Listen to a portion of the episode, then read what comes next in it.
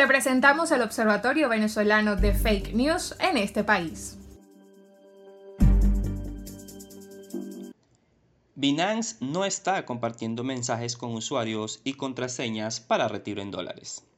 Hola, soy Osman Rojas, miembro del Observatorio Venezolano de Fake News desde el Estado Lara, y esto es En este país. En las últimas dos semanas se ha viralizado en WhatsApp un mensaje en el que comparten una supuesta contraseña de Binance y el nombre del usuario.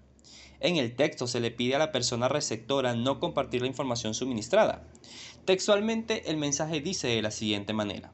Hola Olivia, nueva cuenta PEX689, contraseña 525252. Saldo actual 1089 dólares por favor, no comparte esta información con nadie. En algunas ocasiones, el contenido del mensaje varía, pues de vez en cuando el receptor se llama Jack y no Olivia, así como el monto a retirar pasa de 1000 dólares a 700 u 800 USDT.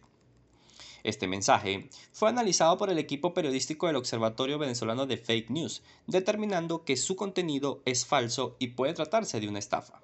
De acuerdo con declaraciones proporcionadas por funcionarios del CICPC en Lara, el enlace que acompaña el mensaje tiene como principal objetivo robar datos personales de los usuarios. Aunque todavía no se han registrado denuncias formales sobre esta situación, pedimos a las personas que no sean ingenuas y no caigan en la trampa que proponen las redes sociales. Ninguna plataforma brinda la oportunidad de que la gente se vuelva rica de la noche a la mañana. Los portales como Binance tienen una bóveda de seguridad que hace que sea imposible para cualquier persona abrir la cuenta de otro, pues se necesita códigos que son enviados al teléfono del titular de la cuenta y al correo de la persona registrada. Comentó a nuestro equipo periodístico Cruz Salas, funcionario del CICPC entrevistado por el Observatorio Venezolano de Fake News. Las estafas con este método no son algo nuevo. En diciembre del año pasado, Binance compartió en su página web un mensaje en el que pedían a las personas no ingresar a los enlaces compartidos por SMS, asegurando que no eran un contenido promovido por la plataforma. La información fue publicada bajo el título Evite las estafas. En enero de 2022, el medio de comunicación La Vanguardia advirtió sobre las estrategias utilizadas en redes sociales para estafar con criptomonedas. Entre los métodos destacaban los de enviar mensajes de texto por WhatsApp, esperando que las personas ingresen al link para de esa manera poder apropiarse de sus datos personales.